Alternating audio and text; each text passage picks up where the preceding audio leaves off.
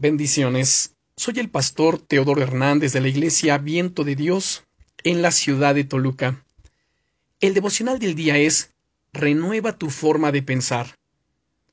¿Hasta qué punto crees que tus pensamientos te afectan? Imagínate un vaso que esté lleno hasta la mitad. Para una persona positiva, estará todavía medio lleno. Aún queda la mitad, dirá.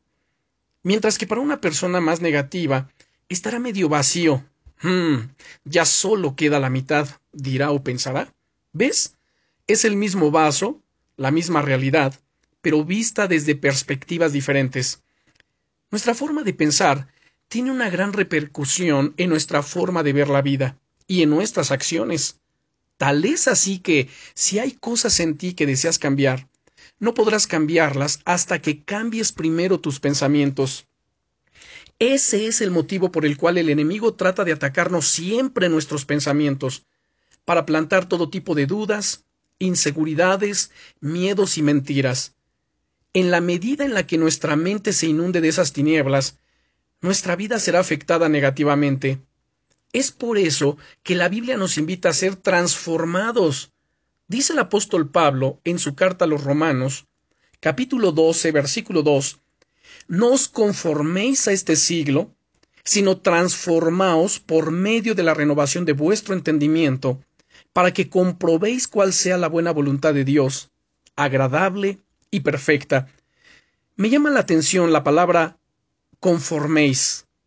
Esa palabra conforméis se deriva de una raíz griega que es susquematizo y se refiere a conformarse uno a la moda exterior o a la apariencia acomodándose a un modelo o diseño.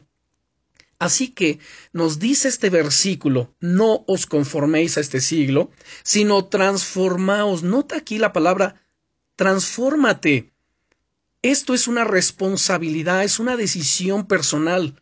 Y lo vamos a hacer por medio de la renovación de nuestro entendimiento. La palabra renovar quiere decir cambiar lo viejo por algo nuevo. Quitemos todo lo viejo, quitemos aquellos viejos pensamientos negativos, viciados, y establezcamos los nuevos pensamientos extraídos de la palabra de Dios. Y al hacerlo, vamos a poder comprobar cuál sea la buena voluntad de Dios agradable y perfecta. Cuando tu mente es renovada, eres capaz de discernir y rechazar además las mentiras de las tinieblas y comienzas a ver todo con nuevos ojos. Y eso te lleva a cambiar tu forma de ser, y tu vida por completo. La Biblia dice también en el libro de Proverbios, porque como piensa el hombre en su corazón, tal es él. Nuestros pensamientos se traducen en acciones. Querido hermano, hermana, renueva tu mente hoy. Una vida plena te está esperando y puedes disfrutarla ahora, en este mismo instante, a partir de este momento, en medio de las circunstancias en las que te encuentras. Solo necesitas alinear tus pensamientos con los de Dios, para que puedas así comprobar cuál sea la buena voluntad de Dios, agradable y perfecta.